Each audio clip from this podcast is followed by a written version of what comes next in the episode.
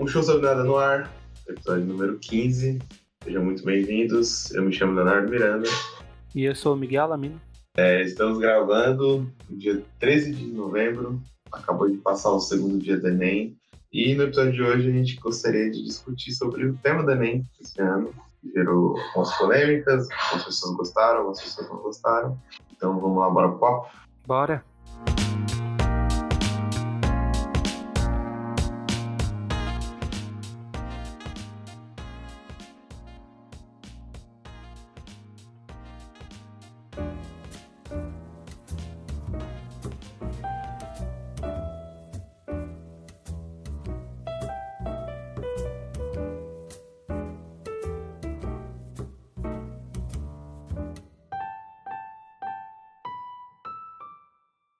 Enem é o Exame Nacional do Ensino Médio e foi criado em 98. E como o nome já é autoexplicativo, ele foi criado com o objetivo de analisar e avaliar o ensino médio. Sim. E ele era só, só essa prova, ele não era como hoje, que é um vestibular para as instituições, instituições de ensino federais, ele só era uma prova para medir o ensino médio, e com os passar do tempo ele foi começando a ser aceito pelas universidades como um exame para se entrar nos, nos cursos, né? Até que veio o SISU, que foi um sistema que in, integralizou todos os vestibulares, né? Porque como funcionava antes do Enem? Cada universidade tinha seu vestibular. Então, por exemplo, aqui em São Paulo, se a pessoa queria prestar o FISCAR, USP, o UFESP, ela teria que se matricular em cada um desses vestibulares e ter que fazer a prova em dias específicos geralmente no final do ano. Né? Calma, calma, E- calma. Oi? Esse exemplo é um pouco. não é muito preciso. Por quê? Porque USP, Unicamp, Unifesp ainda tem seus vestibulares próprios. Não, mas eu falei o FISCAR, Univesp e USP. Tá, mas USP e Univesp são. tem vestibular próprio. Mas eles é sistema misto, né? Eles têm coisa. E tem curso no USP agora que você tem. Mas é bem secundário. Mas você entra, Miguel. Mas é secundário. Como assim secundário? A primeira vez que o, a USP é, pediu, passou a aceitar o Enem, só uma pessoa passou. Não. Sim. Em que curso você tá falando? Eu não lembro se foi. Medicina. A menina do, do cursinho lá passou em letras. Do meu cursinho, pela USP. É? Um- uma galera que eu conheço também passou em história. Aí você vai estar falando que medicina foi a nota de corte alta, mas teve os outros. Teve os outros cursos que a nota de corte era mais baixa, tipo biologia, história, geografia. Era 700, 600 pontos. Ah, ok. Então quer dizer que você está desmerecendo os cursos de geografia de humanos Não. que tem uma nota de corte menor? Eu não tô desmerecendo, não. Eu estou falando o fato da realidade. A realidade é que medicina realmente a nota de corte era 800 e muitas poucas pessoas conseguiram se candidatar. Eu lembro, né? Isso foi, foi tenso. E eram poucas vagas também. E eram muitas poucas vagas. Mas os outros cursos tinham notas de corte mais baixa. E, infelizmente isso acontece em curso de humanas em notas de corte baixos em todas as instituições, né? Não é só na, ou na USP. Uhum. Sim, tem razão. Eu me perdi. Estava falando que. Enfim, estava falando que antigamente as universidades tinham seus próprios vestibulares. Isso. E isso era problema até logístico, porque muitas pessoas não conseguiam fazer todas as provas, né? Porque às vezes as provas caíam no mesmo dia e você tinha pessoas que queriam prestar, sei lá, aqui em São Paulo tem uma galera, principalmente do sul de São Paulo, que quer prestar a Federal de, do Paraná, porque às vezes é perto ou tem parentes próximos e isso gerava problemas logísticos, né? A pessoa Ainda assim, tem algumas no Paraná que tem vestibular próprio, mas o SISU ajudou, o que eu estou querendo dizer, ajudou a melhorar a logística a ampliar o espectro de chances. Né? Então, a pessoa que está prestando aqui em São Paulo pode ir para uma universidade lá no Pernambuco, se passar, e vice-versa tam, também é verdadeiro, né? o contrário também é verdadeiro. Sim. Então, o SISU ampliou os horizontes, as oportunidades e conseguiu ajudar em, em vários sentidos. A- o vestibular ainda é problemático em vários aspectos, mas esse aspecto o SISU ajudou muito. Eu ia perguntar pra você se você se você chegou a pegar a época que não tinha. Quer dizer, que não tinha SISU. Não, a época, o SISU, é, o SISU tá no ar desde 2010. 2010. É, eu lembro a primeira vez que fizeram SISU, que foi o Haddad, que era ministro da Educação, né? É, o SISU é um sistema. Todos esses sistemas que a gente tem atualmente que funcionam a partir do Enem, que é o SISU, que é o sistema de integração que dá acesso às instituições federais e algumas estaduais de ensino, o ProUni, que dá acesso a instituições bolsas e instituições privadas, uhum. e o FIES, que é o financiamento em instituições privadas, são, foram feitos durante o período da gestão Haddad do, do ensino é, do MEC, né, do Ministério da Educação. Ele que não foi ele que fez, né, ele tem toda uma equipe por trás, mas ele é o idealizador, formatou e fez toda trâmites legais para que esses projetos é, se realizassem. Sim, é porque eu lembro que nos dois ou três primeiros anos sempre teve aquela treta lá da, da do vazamento, da, da gráfica, que sempre vazava. Sim, sim. É por, e, e aí é uma coisa na época teve muito, muita polêmica, mas é algo totalmente natural, né? Porque quando a o Enem estava ganhando uma projeção maior, eu não estou querendo defender político aqui, mas é uma realidade estava ganhando uma projeção maior e uma logística que as pessoas não estavam acostumadas ainda. Sim. Não era para ter falhado, mas infelizmente falhou. E, e como geralmente as pessoas que trabalham nisso são muito técnicas, ou seja, são pessoas competentes, geralmente, o cara não consegue um cargo ali no Ministério Federal de graça, geralmente. E isso nunca mais se repetiu, né, em, né, naquela escala. Eles aprenderam e, tipo, todos os outros Enem, a gente tem uma segurança de que não há vazamentos da, naquela, naquela amplitude que teve. Uhum. Mas então, indo para a prova, o Enem, atualmente, já teve várias reformulações e atualmente ele é realizado em dois dias. No primeiro dia tem a redação que a gente vai falar, 45 perguntas de português e 45 perguntas de ciências da humanidades. São história, filosofia, geografia e afins. E no segundo dia, que é uma semana depois, que no caso foi nesse domingo agora, a semana da gravação, são 45 perguntas de matemática e 45 perguntas de ciências da natureza, sejam física, química, biologia e adjacentes. No nosso ano era quando era tudo no mesmo final de semana, né? É, é, essa reformulação veio a partir de 2018. 2017 para trás era feito tudo no final de semana e eram dois dias. E o tema da redação desse ano foi a democratização do acesso ao cinema no Brasil.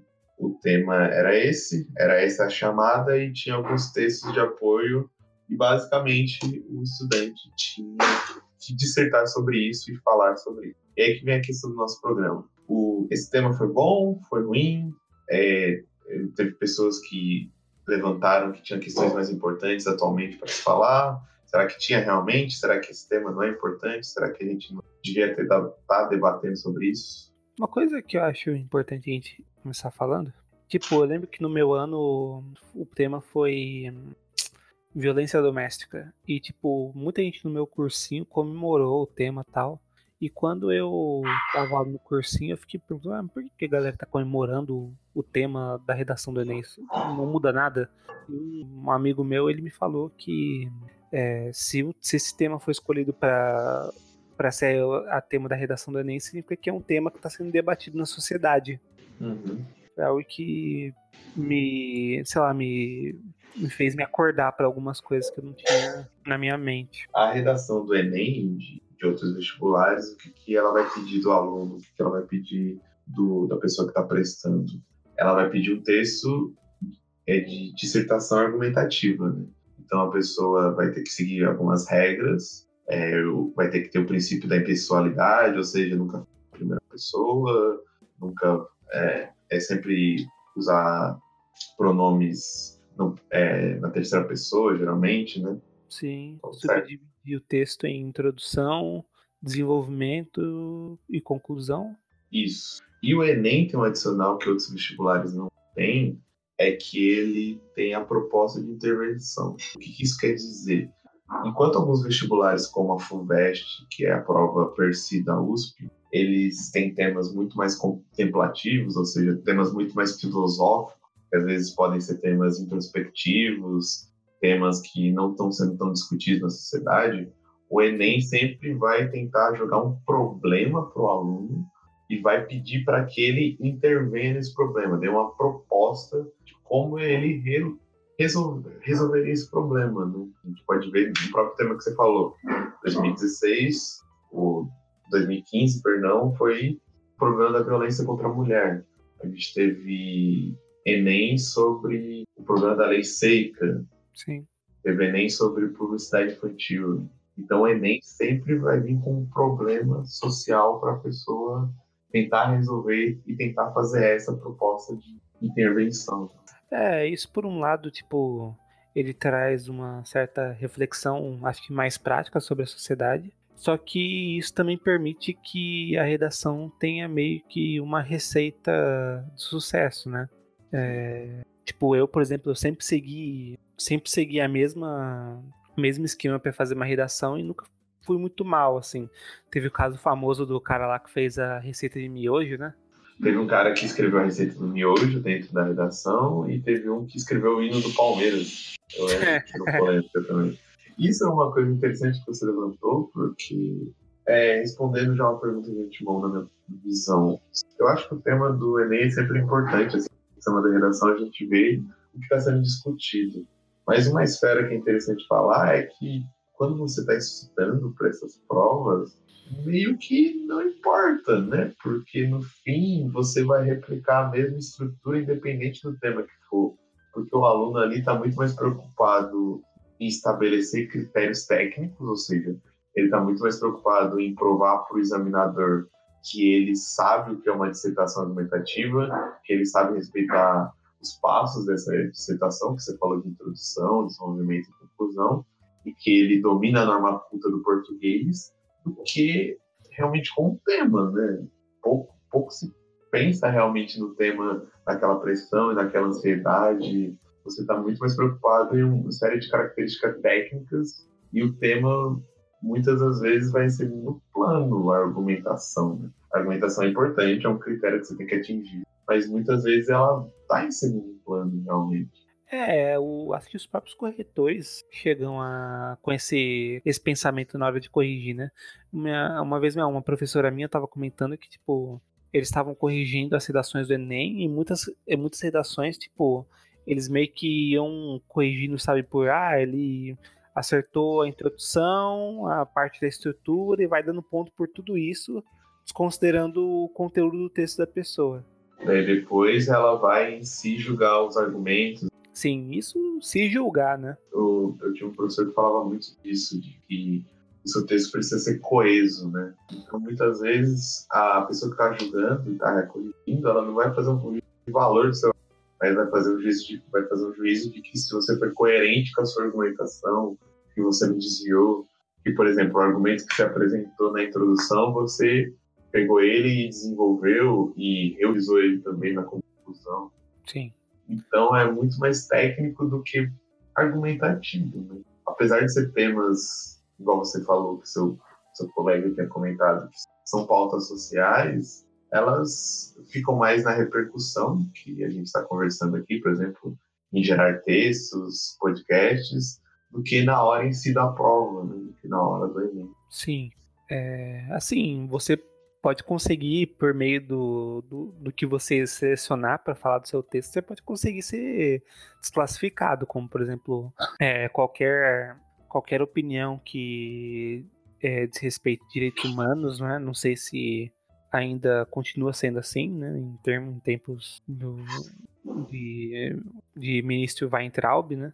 Mas é, sei lá, você não pode simplesmente mandar um, defender, sei lá, um nazismo no meio da redação do Enem.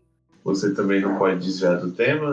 A evasão do tema é, condiz com nota zero, é, com perda de pontuação. Apesar dos exemplos que a gente deu, né, de pessoas que claramente evadiram do tema, escreveram receita de mil isso uhum. passou, mas faz parte de uma, de uma correção que não é automatizada, é uma correção feita por pessoas. E você tem um, uma, um número de linhas que você precisa escrever, né? Se eu não me engano, menos de sete linhas, a redação é zerada. Mas indo para o tema, e aí? Democratização do cinema.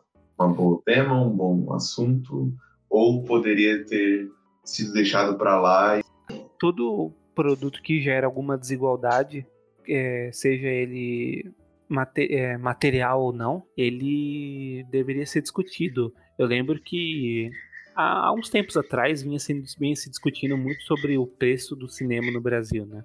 É, que uhum. o Brasil tem um cinema muito caro tal, que vira praticamente um, um hobby meio que mensal. Agora, eu não sei se é, se é pertinente discutir a, não sei, a variedade desse, dessa, desse, desse problema, dessa questão à sociedade, né? Porque, tipo, eu não sei você, mas eu acho muito complicado a gente começar a elencar é, prioridades para a gente estar tá discutindo sobre um tema polêmico dentro dentro da nossa cidadania. Isso é realmente problemático. A gente não tem como falar quais são as prioridades da população, porque a gente representa 0,0000% da população. Então, o que é prioridade para mim não é prioridade para uma pessoa que está no interior do Amazonas. Mas a gente pode pegar e fazer o caminho contrário e partir do cinema e tentar ver se isso realmente é algo que impacta dentro da nossa sociedade, por exemplo por exemplo, um, um mapa que ficou bem famoso no Twitter depois das discussões sobre cinema, é, sobre a redação em si, foi um mapa que mostrava que 80% das salas de cinema do Brasil, eu posso estar errando os números, mas eram os números bem exagerados assim mesmo, estão no Sudeste, principalmente em São Paulo. E esse é um dado estatístico da realidade. Então você vê que a distribuição demográfica de salas de cinema no Brasil é totalmente desigual. Então, partindo por esse lado estatístico, é um assunto relevante, falando-se de estatística. E, em segundo momento, a gente pode tentar falar sobre a questão artística, que é, por exemplo, qual que é a importância é, social da pessoa ter contato com obras cinematográficas. É importante, não é? é as pessoas tiram lições do cinema, faz bem para a cidadania, para a sociedade, uma pessoa que tem contato com mais cultura vai ser uma pessoa mais engajada em eu ouvi uma, alguns argumentos falando que a escolha de tema da redação do Enem, ela foi meio que como um, um artifício usado para, no caso, o Ministério da Educação, ele meio que não entrar em algum tema pudesse comprometer esse novo governo. Mas é um pouco contraditório você afirmar isso, sendo que a gente teve toda uma disputa em relação a, ao financiamento de novas obras da Ancine, né? Que foi gerado é, no atual governo. Tentando pensar com a cabeça de quem está fazendo o tema, eu acho que não atinge muito, porque a gente está falando de consumo e não de produção. Até onde eu vi o tema, você poderia, acho que, entrar nessa argumentação mas eu acho que não foi o foco de quem elaborou o projeto é, a discussão seja levada para a é, produção audiovisual. Acho, que, é, acho que você está certo. Mas nessa parte de cortina de fumaça, eu não sei se é. Eu até falei sobre isso é, em off, eu não sei se é essa onda de teoria da conspiração que ronda todos nós, mas parece muito sim que é um tema meio que chapa branca para o governo não se arriscar em temas mais complexos ou que sejam um tiro no pé. Parece, mas é como eu falei, não sei se é realmente ou é só a nossa percepção que a gente está nessa época de fake news e de problemas, a gente quer enxergar conspiração em tudo. Mas vamos é, então fazer um exercício de imaginação aqui. Hum. É, vamos supor que aquela, aquele tema de 2014, o de publicidade infantil, tivesse sido feito esse ano. Certo. Ao invés de ter sido feito em 2014, foi feito em, aqui em, 2018, em 2019. O que, que você acha que as pessoas iriam dizer desse tema? Provavelmente eles iam dizer que era algo pró-governo, eu acho, principalmente por se tratar de crianças. Ou iriam dizer a mesma coisa que dizer, é, se, se diz sobre esse tema do, do cinema. Porque ele é um tema meio, meio que neutro, assim, ele não é tão polêmico. As pessoas que concordam com o governo, eu acho que concordariam com esse tema, porque tem aquele lance de proteger criança, contra é, artifícios da mídia e não sei o que.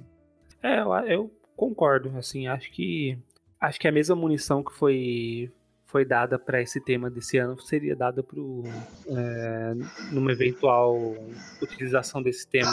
E a gente está em tempos que a gente quer a gente quer enxergar coisas onde não tem, só que isso está acontecendo em praticamente todos os setores da sociedade. Então isso nubla a nossa visão E às vezes a gente não consegue enxergar é, realmente né, onde está, onde, o que são as coisas realmente.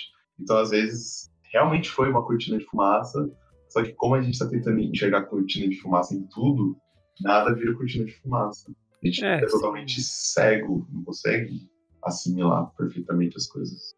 E nenhuma questão no vestibular sobre o período da ditadura brasileira de 64 ainda reforça um pouco disso, né? Você fica com a pulga atrás da orelha, né? Você já fica com aquele pé atrás de que, ó, esse governo é, com certeza vai fazer alguma coisa para manipular esse sistema e essa prova. E você, Léo, você acha que foi um bom tema? Você acha que foi um tema que poderia ter sido evitado? Eu acho que pensando, tendo esse tempo para pensar, eu acho que é um bom tema. É um, é um assunto pertinente, realmente, dentro da nossa sociedade, sabe?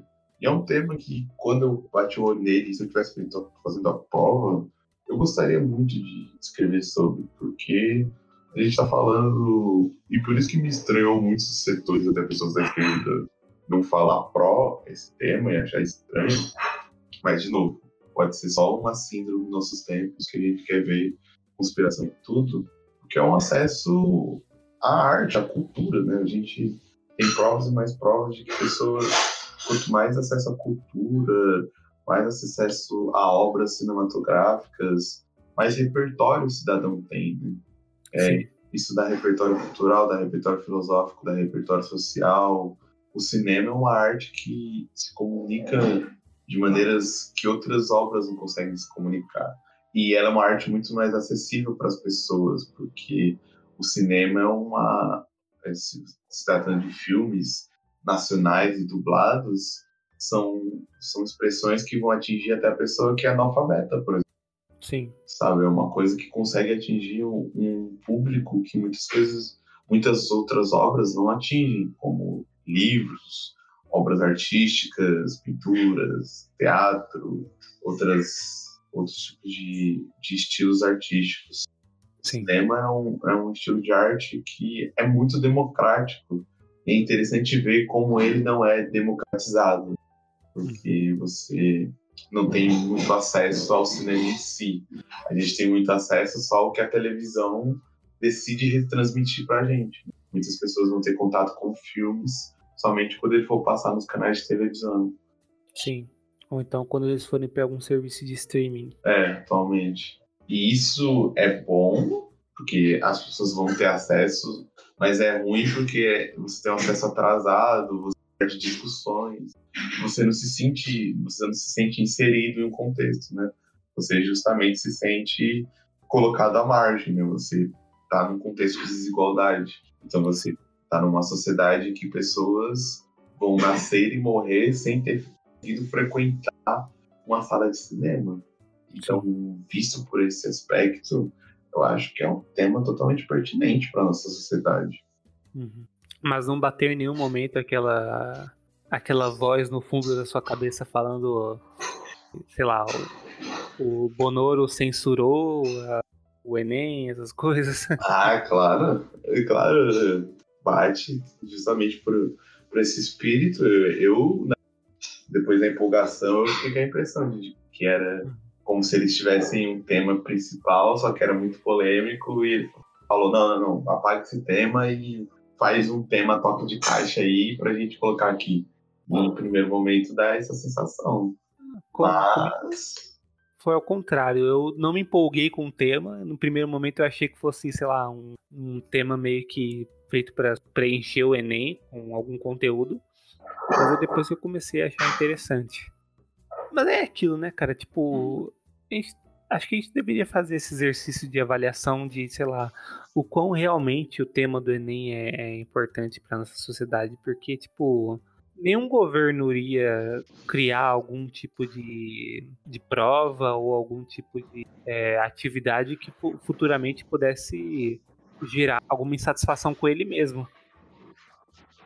Eu acho que em relação de importância, ele é importante porque durante pelo menos uma semana você vai ter toda a sociedade olhando para ele e falando sobre ele. Os veículos de comunicação dão notícias sobre o, o Enem no domingo da redação, quando dá quatro, cinco horas que as pessoas conseguem sair com as provas, né?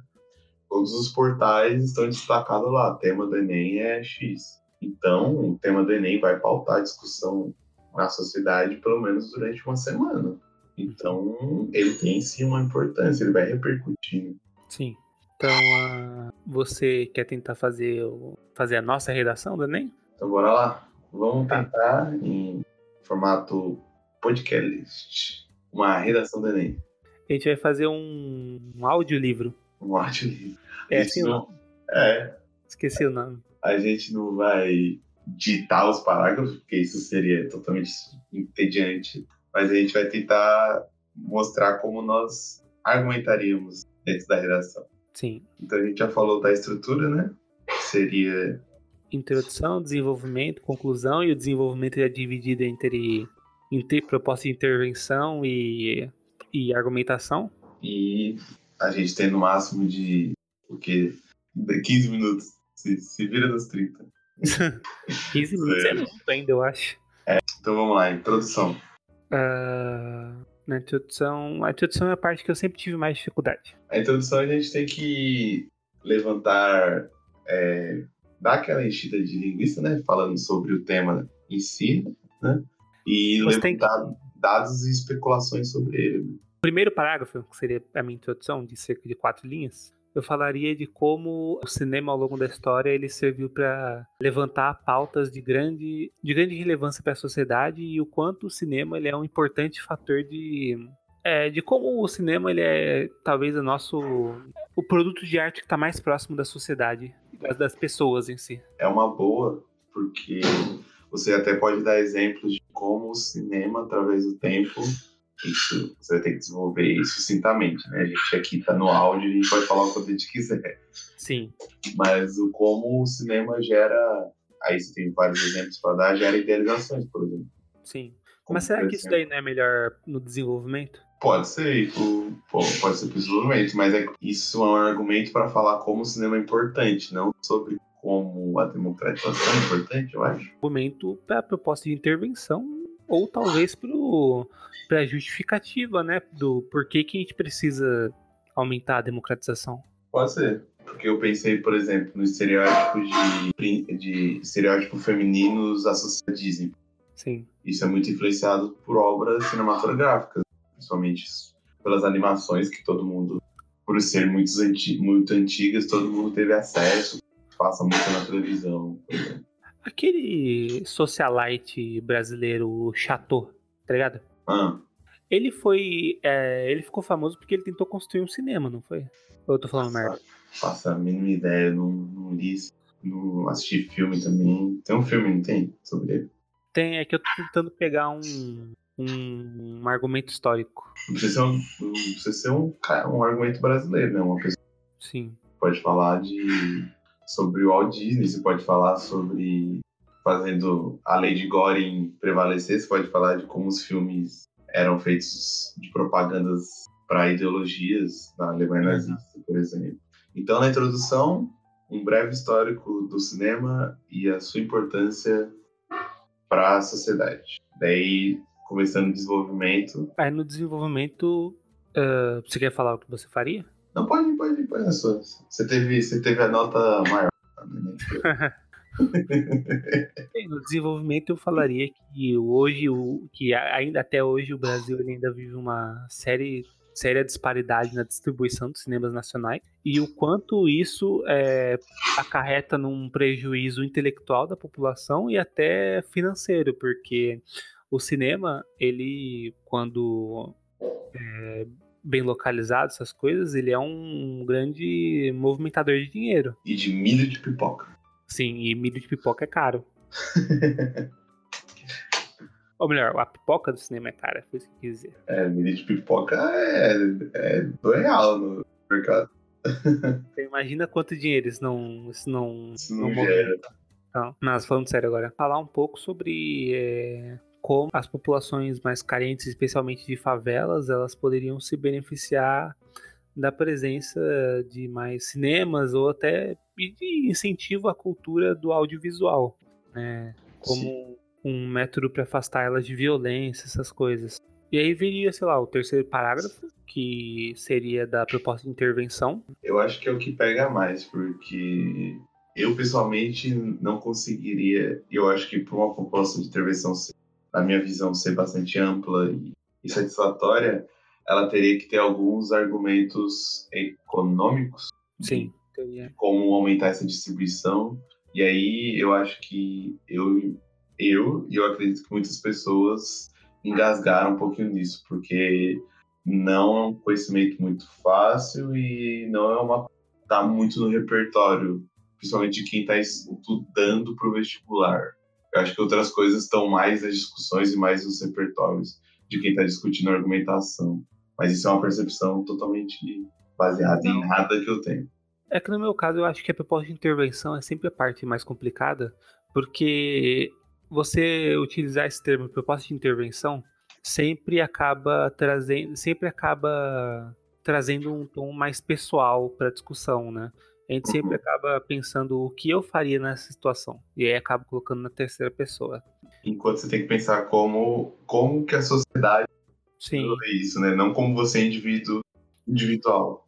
Sim, como, como que a sociedade poderia resolver isso de uma maneira realista, né? Sim. Porque você pode ser também totalmente utópico, totalmente utópico e nada palpável, né? Você pode falar, ah, é, o governo vai criar uma sala de cinema, vai fazer o projeto Nosso Cinema e vai criar uma sala de cinema por, por cidade. Sim. É uma proposta, mas é uma proposta totalmente irreal. É uma ideia que eu sempre tive é de você começar a proposta de intervenção sempre a partir de um outro problema relacionado ao assunto. Por exemplo, a gente falou que o, o cinema ele é uma importante fonte de renda. Então, por que, que por exemplo, uma coisa que o governo poderia fazer, é, já que há tantos problemas com o financiamento é, do cinema no Brasil, o, o governo né, poderia, ao invés de é, deixar de financiar obras dramatúrgicas, né, obras é, abstratas em relação ao cinema, e, e começar até talvez tentar, sei lá, impor, é, ou melhor, abrir uma, uma isenção de imposto para, sei lá, para construção de novos cinemas. Comunista. é uma ideia? Ou então, sei lá, incentivar incentivar a formação de, é, é, de novos cinemas em, em regiões menos é, abastadas é, economicamente. Eu tô aqui devaneando. Não, tem, não sei se tudo isso que eu tô falando seriam, seriam bons argumentos. É, igual eu falei, o repertório econômico, a pedra no sapato. Por exemplo, são coisas de incentivo. Isso, a longo prazo, a gente tem, pode constatar na realidade que pode ser muito bom, porque uma hora o governo vai ter que tirar esse incentivo. E será que as salas vão se firmar é, nesses lugares, principalmente nos lugares mais pequenos? Será que a galera vai conseguir, vai continuar querendo ter o cinema ali sem os incentivos que, os, que o governo está oferecendo para abrir essa, essas salas de cinema? Então, ah. é o de se pensar a longo prazo. Mas aí você garante a pontuação com os outros tópicos. A proposta de intervenção. Isso aí, o, o cara do Enem de 2030 que se vire. É, sim, lógico. Né? Eu preciso passar em 2019, ele que se vire para resolver. Mas é, também tem a proposta de aí investir em inovação e, e, e usando até é, termos de, de coaches, talvez, cri... talvez criar cinemas disruptivos. Porque o que é um cinema hoje em dia? É, você faz cinema com muita pouca coisa, querendo ou não. É, é um projetor e hoje em dia não se tem mais aqueles, aquelas bobinas de filme. É um disco digital, um pendrive digital. Então, investir em, em novas maneiras de sala de cinema, ou seja, porque a gente sabe atualmente que uma sala de cinema é muito caro de se manter. Por isso que muitos lugares não têm, ou tem em baixa medida, porque você vai precisar que muitas pessoas consumam para que o investimento seja pago. Então você vai ter cinemas em grandes centros urbanos que as pessoas vão consumir todos os dias da semana, porque você tem milhões de habitantes, e aí o cinema se paga. Então seria o que eu pensei também é em investir em salas de cinemas não convencionais, por exemplo, que é a é, sala de cinemas em escolas com projetores, é, criar salas de cinemas em ambientes comunitários, que você consegue com, é, fazer parcerias com, com a iniciativa privada e você cobra ingressos mais baratos, porque você não precisa pagar aluguel de um cinema e não precisa de toda uma estrutura e tal.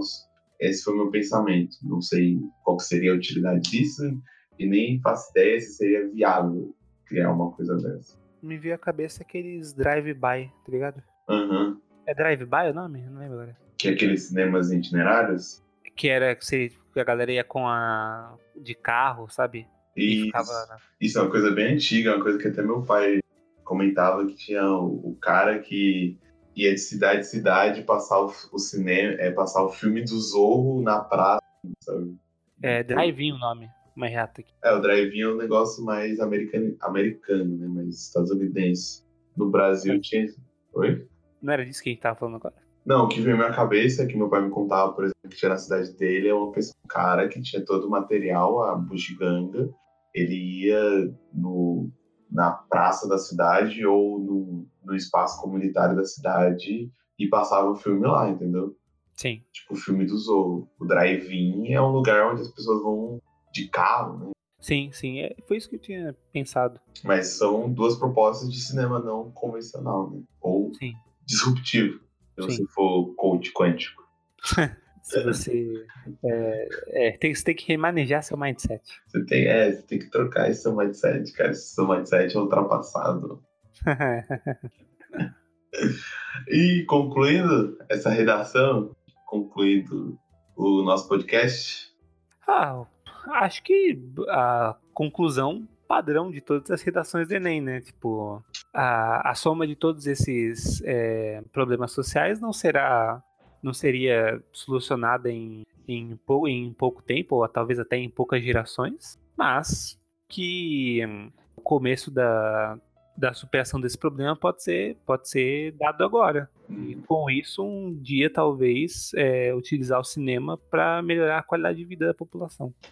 Precisamos de política de Estado, não de governo. Políticos. Porque o cara é eleito quatro anos, né? depois de quatro anos, tudo que o outro cara pra Isso foi alguma coisa que o Bolsonaro falou? Não, é esses argumentos bem, bem clichês, sabe, assim, de... Ah, sim. Tipo Mas... hoje na aula, ela falando que ah, o cara depois sai e não dá, não dá seguimento à política. É, exatamente. Que é um problema real, mas você usa tanto esse argumento que ele e todas as pessoas tão, usam ele tanto que ele vira clichê, né? É, aí você, a primeira coisa que você faz é falar beat please. Mas aí finalizamos a redação. Mil de pontuação, certeza. Não, cara. Não seria mil de pontuação nem a pau. Você aí que tá reclamando da, da pontuação da USP, eu ia conseguir se inscrever no curso de medicina da USP. Sim. Certeza, com essa redação. Sim. E é isso aí. Eu acho que era isso que a gente queria ver conversar, né? Falar sobre a importância do Enem e discutir um assunto mais tranquilo, mais leve nesse programa. Sim, um assunto que não desse tanto trabalho. É, e quem sabe criar uma tradição, se esse programa sobreviver. Ano que vem a gente tá aí falando outra, outro tema de redação. Sim. Mas é isso, pessoal. A gente vai ficando por aqui. Muito obrigado para quem ouviu, pela paciência. E até a próxima. Até o próximo Muito obrigado, pessoal, pela atenção dada e até a próxima. Falou! Falou!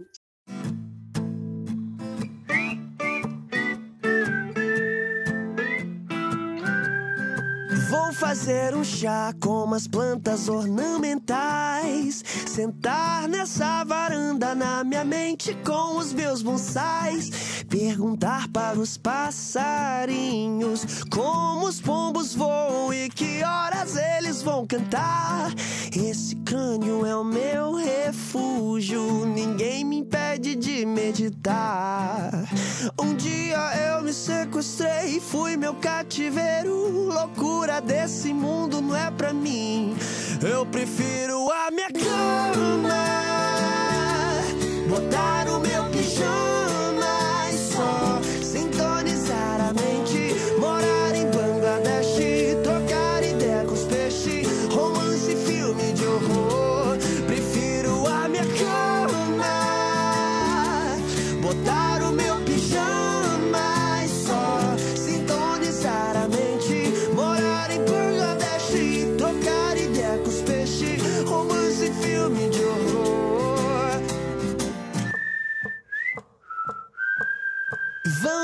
Entrevista pra um jornal de Madagascar.